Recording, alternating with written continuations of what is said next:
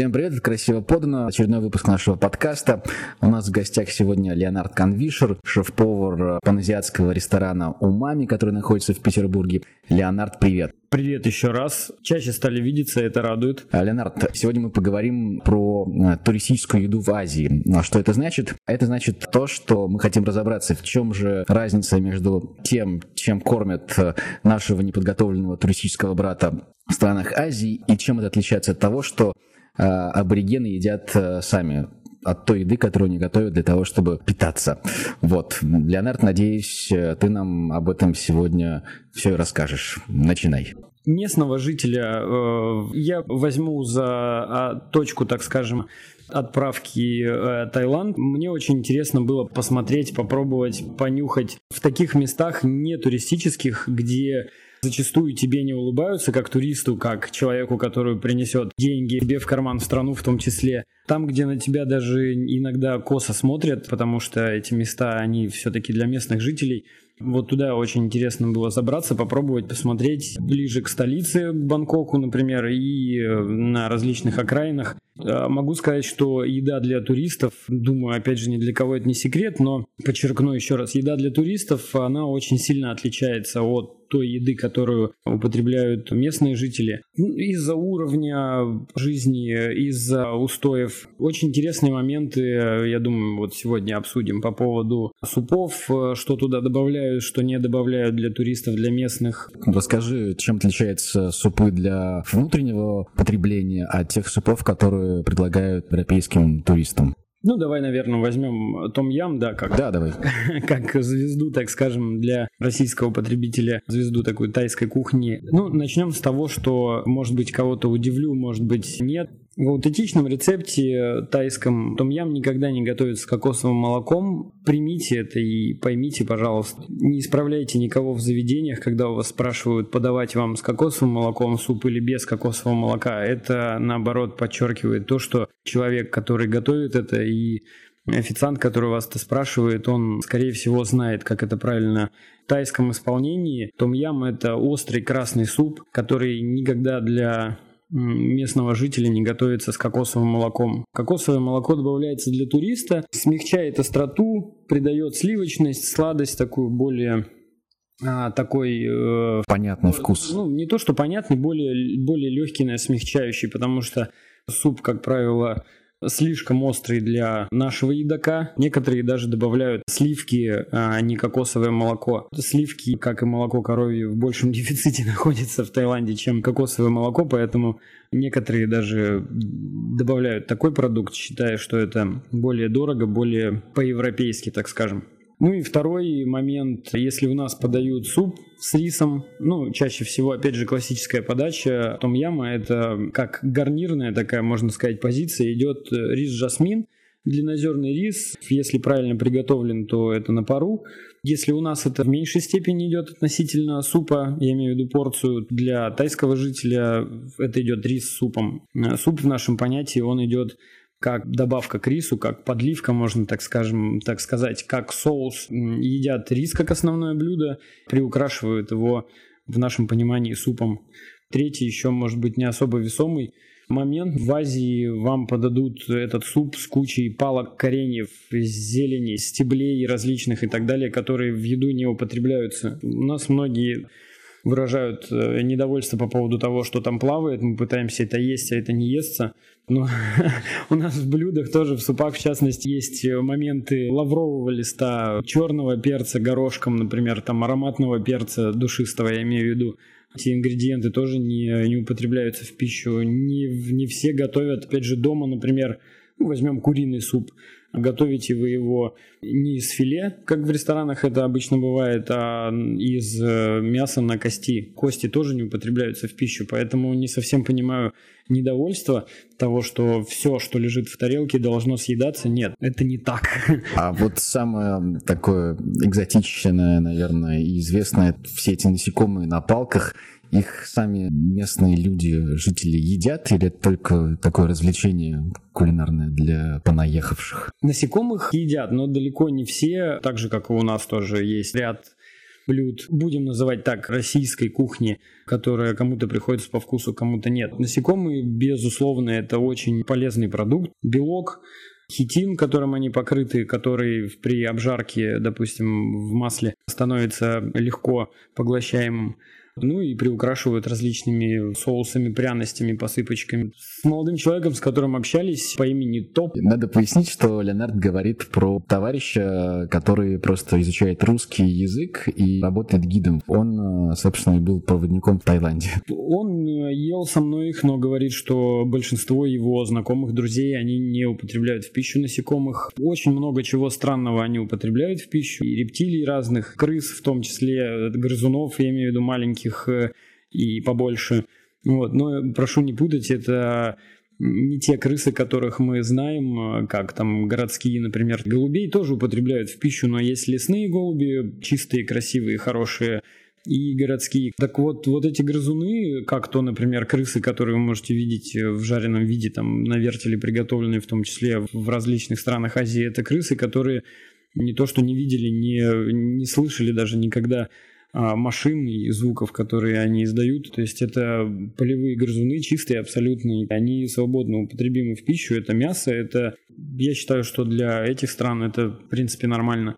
Много очень лягушек употребляется, в том числе во Вьетнаме. Вот прошлом колония Франции, вот, поэтому, в принципе, все закономерно. А, змей различных и так далее. Ну, естественно, да, для российского, для европейского, в том числе потребителя, многие ингредиенты, многие вкусы, многие ароматы, они немного чужие, непривычные, э, где-то резкие, где-то острые, где-то еще какие-то ну, непривычные попросту. Как отличить э, туристу в Азии по вывескам, по какой-то такой рекламе э, заведения для туристов и заведения для, для местных.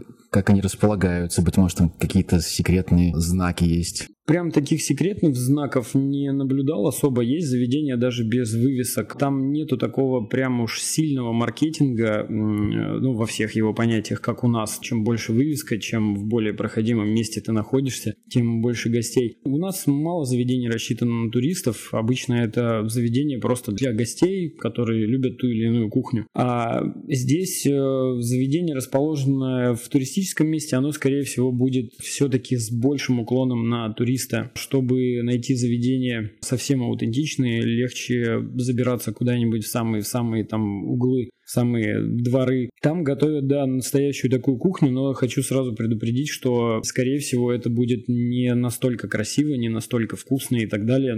Приведу в пример стритфудный, фастфудный суп э, из тарелки. Это слишком дорого. Мыть тарелку, скорее всего, будет мочиться. Это тоже дорого. Из одноразовой тарелки есть. Э, зачем смысл, если ты 5 минут это ешь, тарелку выбрасываешь? Тоже дорого. Суп чаще всего едят из пакетов. Пакет майка, я думаю, все прекрасно прекрасно представляют, что это такое. Вот, есть маленького размера эти пакеты майки, туда наливают суп, э, держатся за лямочки одной рукой, другой рукой все это ест, либо как из, как из пакета, допустим, вы пьете молоко, да, также пьется этот суп либо это совсем дешевые контейнеры на стритфудных таких точках полипропиленовые. Опять же, не будем забывать о уровне жизни в этих странах. Он не настолько высок, как у нас, хотя мы все жалуемся, что живем не очень хорошо, но там можно заметить, что сведены затраты на различные такие вот моменты к минимуму. Ну и вот что касается пищевой безопасности, какие правила нужно соблюдать, чтобы элементарно не провести остаток отпуска в известном месте.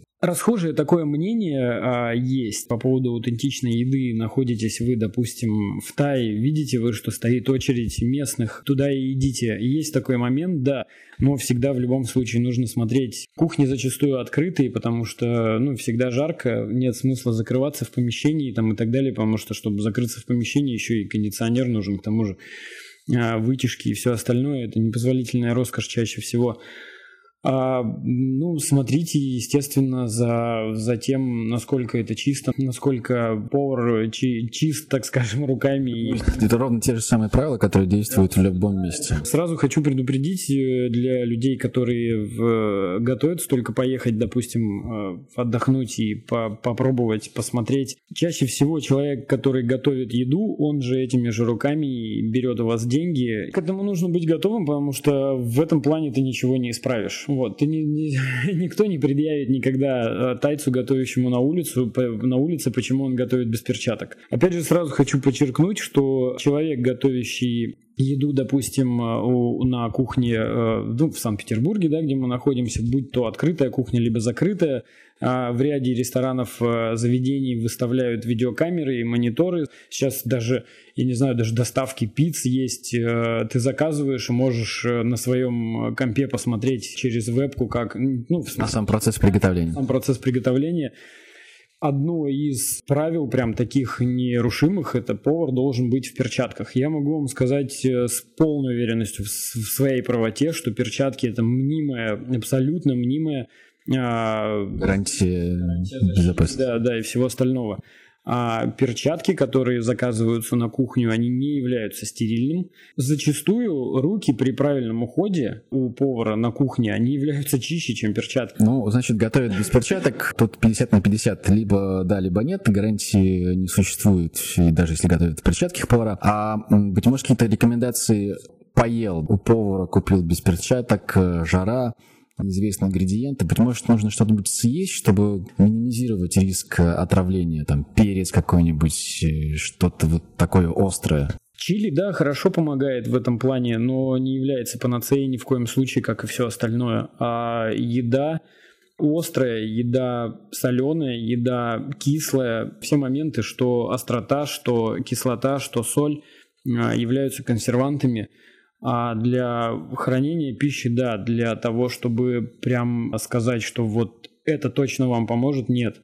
Если даже что-то произошло с пищеварением с вашим, не всегда стоит грешить на то, что какая-то зараза попала и еще что-то, потому что чаще всего это эффект акклиматизации, это эффект незнакомой пищи, э, даже в том числе и острой. Вода та же самая, о которой мы уже говорили в предыдущем общении, очень сильно влияет. Некоторые, попив воды, а, на несколько дней или даже больше выпадают из обоймы туристической, гулящие, употребляющие, пробующие все. Поэтому не, не могу сказать, да, в первый раз это прям немного напрягает, потому что, а, ну, будем честными, не совсем не чистое все, а, готовится на улице, насекомые. Не могу сказать. В, перв, в, первые, в первое время это шокирует. Это прям, а, это прям для наших заведений это неестественно, антисанитарно. Да стрёмно.